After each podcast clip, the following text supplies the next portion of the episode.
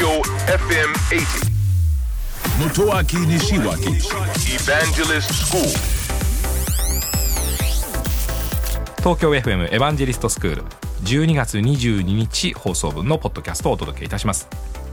番組の中ではあの 8K という企画の放送について触れました。12月の1日から放送がスタートしています、まあ、従来 4K でも十分綺麗でしたよね、えー映像を見てものすごく綺麗だと思います。臨場感もものすごくあるわけですね。それがさらに縦方向に倍横方向に倍ということで面積からすると4倍の映像が、えー手に入るようになりました。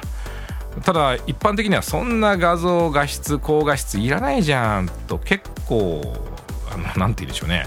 えネガティブな意見が多いのは事実なんですね。ただこれ番組の中でもお伝えしましたが色の再現性と明るさの再現性ずば抜けてるんですよね。で私たちってスクリーンがどんどんどんどん大きくなってるじゃないですか。これは家庭のスクリーンだけではなくて街角のスクリーンとかね競技場のスクリーンってどんどんどんどん大きくなるんですね、まあ、実際ライブなんか行きますとライブでステージの左右にものすごく大きなスクリーンが出るようになりましたよね、まあ、あすることによって多くの方に非常にこう映像を感じることができるわけですね、まあ、こんなことからスクリーンが大きくなる。つまり画質を上げる必要があるということですね、えーそうするとスクリーンが大きくなりますと光の操作がすごく大変なんですね。ですから新しい 8K ではダイナミックレンジが非常に強化されていまして明るいところと暗いところ。これが非常に綺麗に見えるようになっています。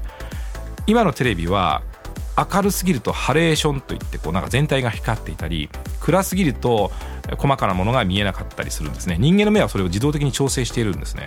それをダイナミックレンジというやり方で今回 8K に企画として追加されているわけなんですね、まあ、非常にあの優れた映像を見ることができます。そうすると 4K の映像の4倍の画像を届けなければいけない。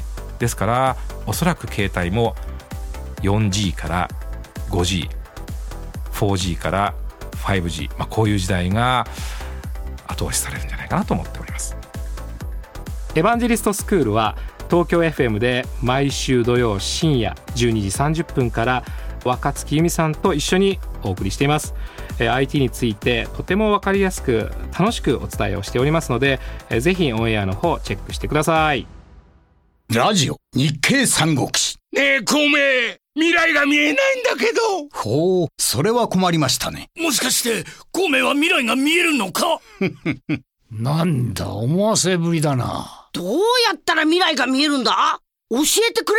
嫌です。なあ、頼むよ。俺も知りたい。教えない。教えてくれよ。絶対教えない。教えて。教えない。ねえ、お願い。教え俺も。教えて。教えない教えて。日経電子のバーン知は力なり日経電子版